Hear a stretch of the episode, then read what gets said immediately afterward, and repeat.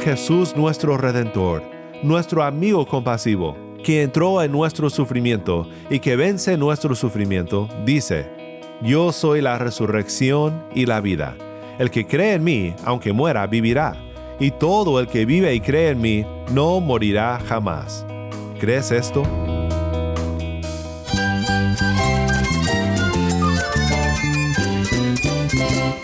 Cristo es la esperanza. Cristo es mi Señor y mi Salvador. Cristo ha transformado mi vida. Cristo es la viña. Separado de Él, nada puedes hacer. Cristo es el camino, la verdad y la vida. Jesús es mi todo. El único descanso, la única paz verdadera es con Jesucristo. Estás escuchando a El Faro de Redención, Cristo desde toda la Biblia para toda Cuba y para todo el mundo. Hola, mi nombre es Daniel Warren, gracias por acompañarme aquí en El Faro. Como siempre estoy muy emocionado por estudiar la palabra de Dios contigo y por supuesto siempre es emocionante cuando Cristo es el centro en el estudio de la palabra. Estamos en una serie titulada Retratos del Redentor. Sería imposible resumir en una sola semana todos los retratos hermosos y variados de Cristo que miramos en la Biblia. Creo que Dios seguirá pintando estos retratos sobre nuestros corazones por toda la eternidad. Pero queremos conocer un poco mejor a Cristo en esta semana y te pido por favor que invites a tus amigos y familiares a que escuchen juntos el programa.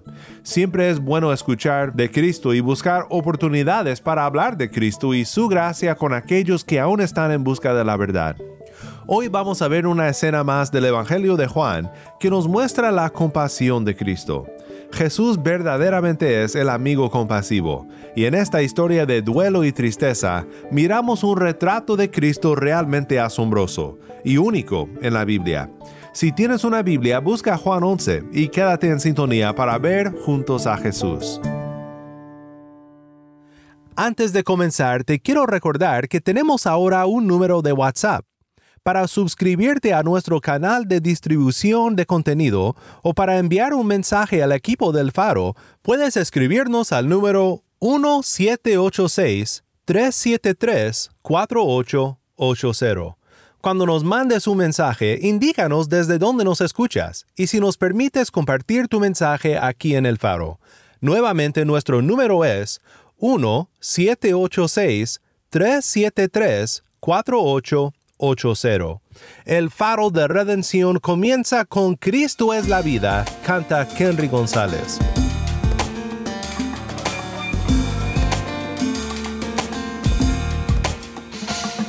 Caminaba por la vida sin dirección, tratando de ser feliz a mi manera, buscando llenar el vacío que llevaba en el centro de mi corazón.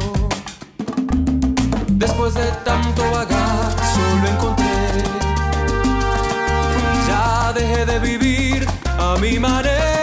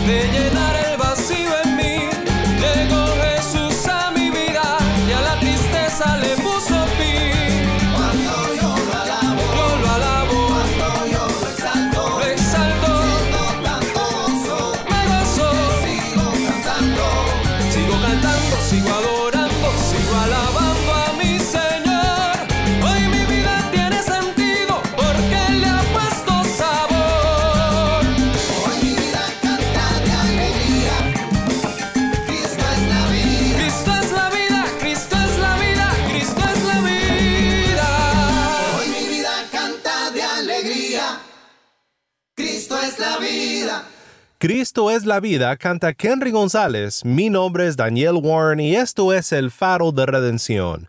Cristo desde toda la Biblia, para toda Cuba y para todo el mundo.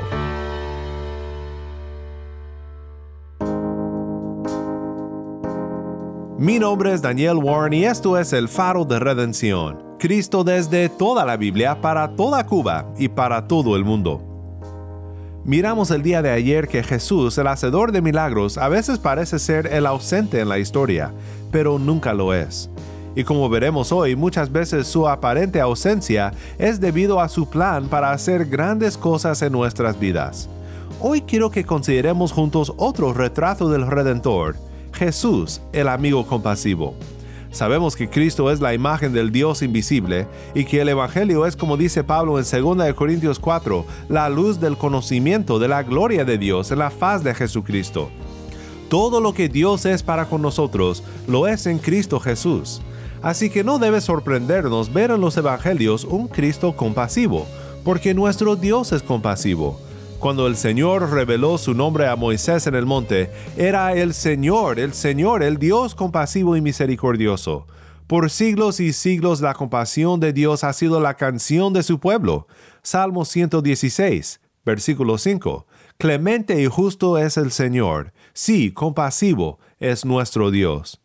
Creo que uno de los más grandes ejemplos de la compasión de Cristo es este retrato del Redentor donde miramos a Jesús como el amigo compasivo. Se encuentra en Juan capítulo 11. Escucha ahora la historia empezando en el versículo 17, mientras que Tai lee. Llegó pues Jesús y halló que ya hacía cuatro días que Lázaro estaba en el sepulcro. Betania estaba cerca de Jerusalén, como a tres kilómetros, y muchos de los judíos habían venido a la casa de Marta y María para consolarlas por la muerte de su hermano. Entonces Marta, cuando oyó que Jesús venía, lo fue a recibir, pero María se quedó sentada en casa.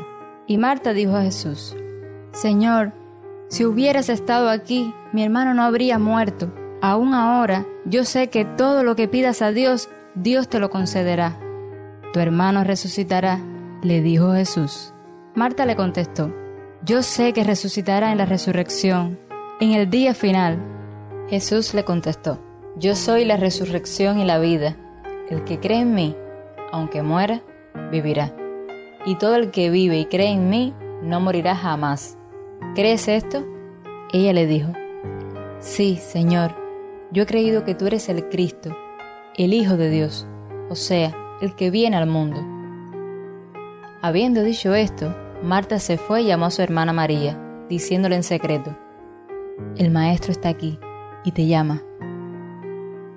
Tan pronto como ella lo oyó, se levantó rápidamente y fue hacia él, porque Jesús aún no había entrado en la aldea, sino que todavía estaba en el lugar donde Marta lo había encontrado. Entonces los judíos, que estaban con ella en la casa consolándola, cuando vieron que María se levantó de prisa y salió, la siguieron, suponiendo que iba al sepulcro a llorar allí. Al llegar María donde estaba Jesús, cuando lo vio, se arrojó a sus pies, diciendo, Señor, si hubieras estado aquí, mi hermano no habría muerto. Y cuando Jesús la vio llorando, y a los judíos que vinieron con ella llorando también, se conmovió profundamente en el espíritu y se entristeció. ¿Dónde lo pusieron? preguntó Jesús. Señor, ven y ve, le dijeron. Jesús lloró. Por eso los judíos decían, miren cómo lo amaba. Gracias, Tai. De nuevo, esto fue Juan 11, 17 al 37. Quiero que veamos en este texto dos cosas asombrosas acerca de Jesús el amigo compasivo. Jesús es el amigo compasivo que entra en nuestro sufrimiento y que nos libera del sufrimiento. Debido a eso, no debemos de buscar otro consuelo más en esta vida fuera de Jesús. Primero veamos cómo Jesús entra en nuestro sufrimiento. En los versículos 28 al 30, Jesús entra en el sufrimiento de sus amigas María y Marta. Y quisiera mostrarte cómo entra en este sufrimiento de dos maneras. Primero, Jesús entra en nuestro sufrimiento como un hombre. Solo considera cómo Jesús entra en el sufrimiento, en el dolor de sus amigas María y Marta. No solo está poniendo una palomita en la lista de cosas que un buen Salvador debe hacer. No, Él entra en su sufrimiento en un nivel real, íntimo, profundo, que ellas están sintiendo.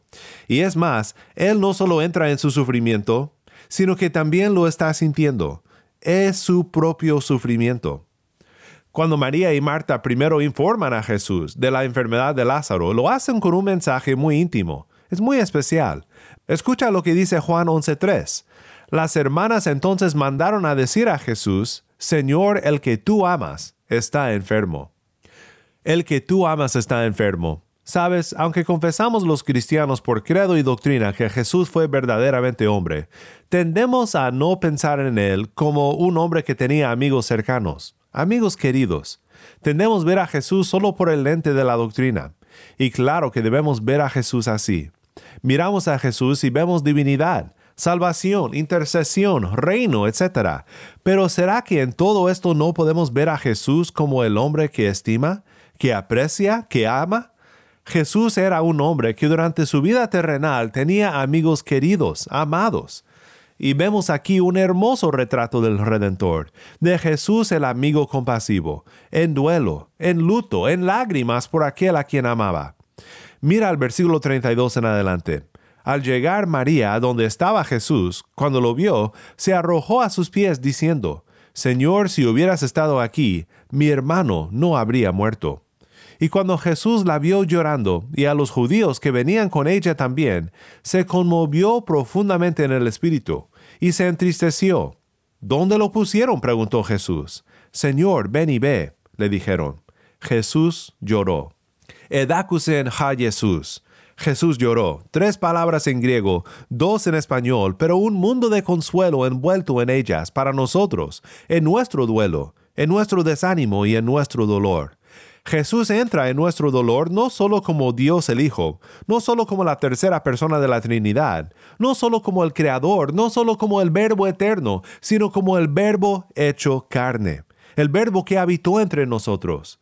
Jesús entra en nuestro dolor como un hombre. El que Jesús ama está muerto. Las hermanas y amigas queridas del Señor están sufriendo, y en todo esto Jesús mismo llora.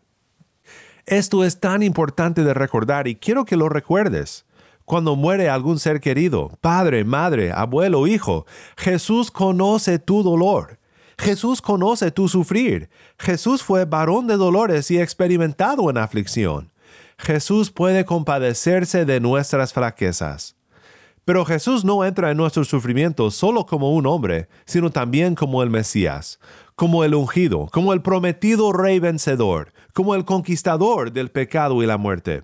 En la versión de la Biblia que escuchamos la historia, el versículo 33 dice, se conmovió profundamente en el espíritu. Pero la palabra original en el griego es más intensa que conmoverse. La versión Reina Valera dice, se estremeció en espíritu. Y esto lo expresa un poco mejor. La palabra traducida conmover o estremecer significa soplar por la nariz. La palabra me hace pensar en un toro enfurecido, preparado para echársele encima a un matador. La palabra denota ira. Jesús lloró como un hombre, pero como el Mesías sintió enojo, porque su misión era vencer a la muerte, y sopla furioso contra la muerte. Jesús es el Mesías, la simiente prometida para aplastar la cabeza de la serpiente. Y allí rodeado por el llanto y dolor provocado por la muerte y su origen, el pecado y el diablo, le sale humo por las orejas, por así decirlo. Es un guerrero listo para el ataque. Primera de Juan 3:8 concluye, el Hijo de Dios se manifestó con este propósito, para destruir las obras del diablo. Cuando Jesús dice Lázaro sal fuera, es un grito de guerra contra el dragón antiguo que si pudiera, consumiría al pueblo de Dios y destruiría su plan divino. Jesús está airado mientras entra en nuestro dolor como el Mesías, y como la resurrección de Lázaro demuestra, no te quieres meter con el Mesías. la muerte huye y vida sale del sepulcro. Quiero que veas otra cosa aquí, la segunda verdad de gran consuelo. Jesús no solamente entra en nuestro dolor, como hombre y como Mesías, sino también Jesús nos libera del sufrimiento.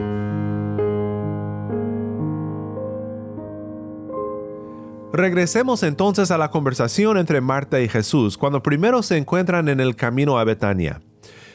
Esta conversación entre dos almas en aflicción contiene el Evangelio asombroso de Jesús, el amigo compasivo. Jesús no solo entra en nuestro sufrimiento, también nos libera no de cada sufrimiento que enfrentamos en esta vida, por supuesto, sino del sufrimiento eterno que merecemos por el pecado, y este es la muerte, el castigo y la ira de Dios sobre nosotros. Pero a todos los que ponen su fe en Él, Él nos libera del sufrimiento más grande que le espera a todo ser humano. ¿Qué está pensando Marta? Jesús, si hubieras estado aquí, esto no hubiera pasado. Es realmente lo que Marta piensa. ¿Alguna vez has pensado eso o dicho eso? Aquí vemos nuevamente cuántas veces el pueblo de Dios batalla con conciliar la idea de que Jesús no es el ausente, sino el presente, el compasivo, el Salvador. Ambas, Marta y María, lo dijeron, y esto demuestra una fe honesta. Es una fe atrevida, abierta y confiada. ¿Por qué dejaste que esto pasara, Señor? ¿Por qué no estuviste allí? ¿Por qué no estuviste en mi accidente, en la enfermedad, en la relación rota, en la despedida del trabajo, Tan solo hacer la pregunta muestra fe, ¿no es así? Demuestra fe en el poder de Jesús, su poder para proteger y para salvar. Pero por el otro lado, es una fe honesta. Es una fe que puede decir, ¿dónde estaba, Señor?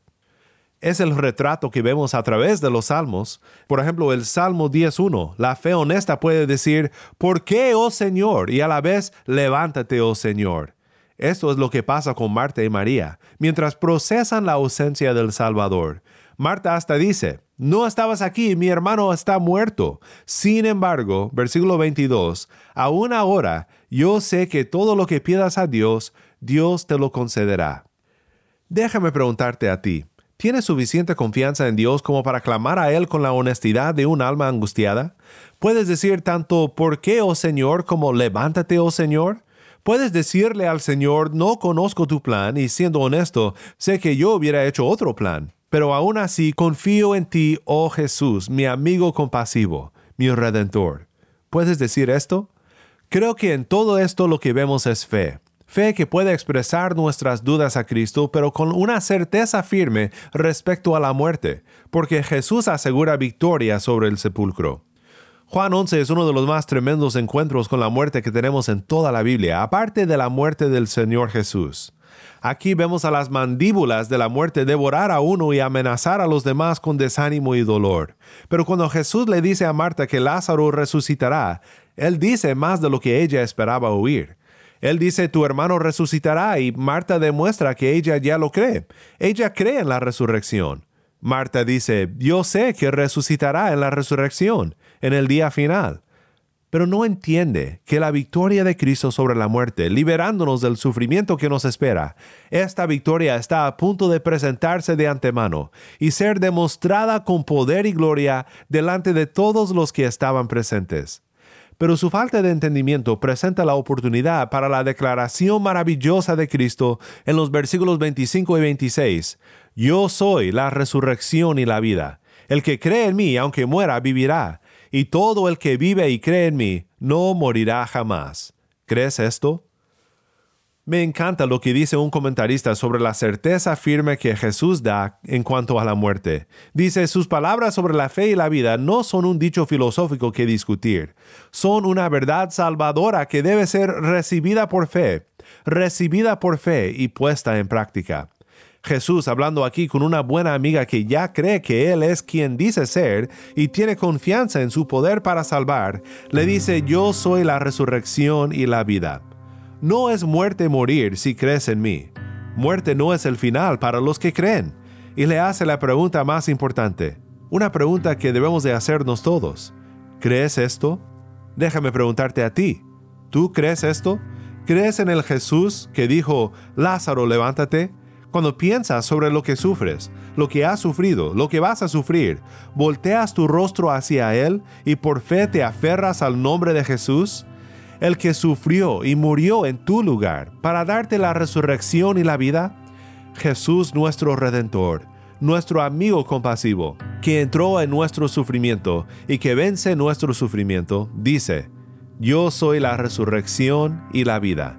El que cree en mí, aunque muera, vivirá y todo el que vive y cree en mí no morirá jamás. ¿Crees esto?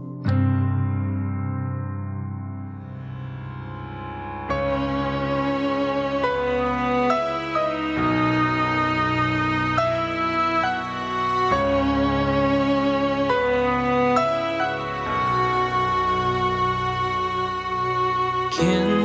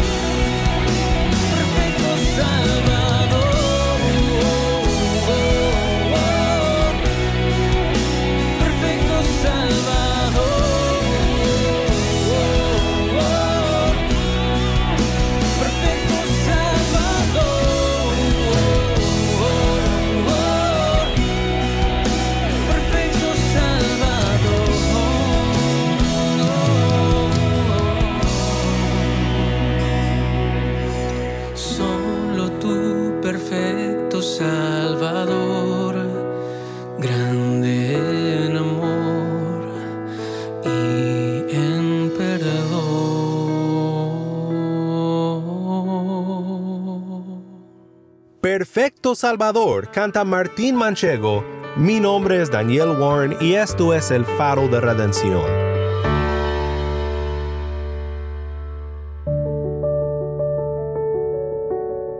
Oremos juntos para terminar.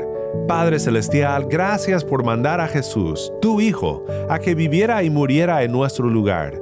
Tu palabra dice, nadie tiene un amor mayor que este, que uno dé su vida por sus amigos. Ser contados como amigos de Cristo por su muerte y por tu gracia, Padre, es realmente un tesoro sin igual. Y te lo agradecemos en el bendito nombre de nuestro amigo Jesús. Amén.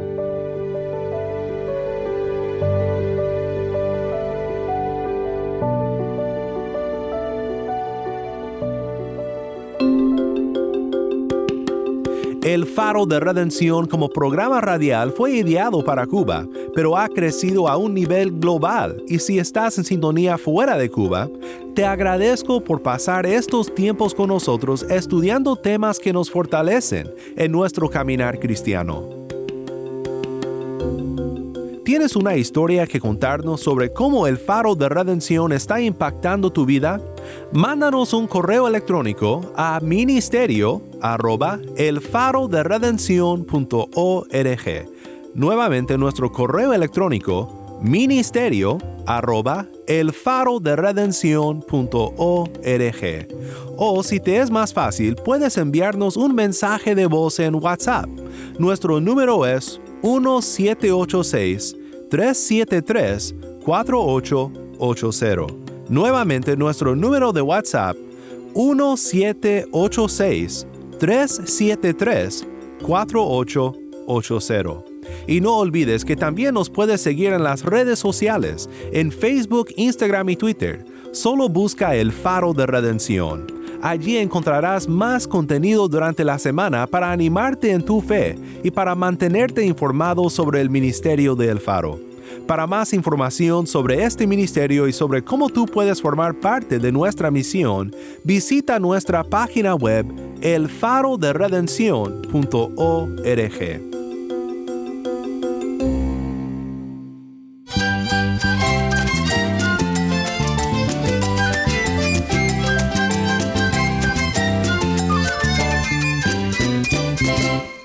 Mi nombre es Daniel Warren. Te invito a que me acompañes mañana en esta serie Retratos del Redentor. La luz de Cristo desde toda la Biblia para toda Cuba y para todo el mundo, aquí en el Faro de Redención.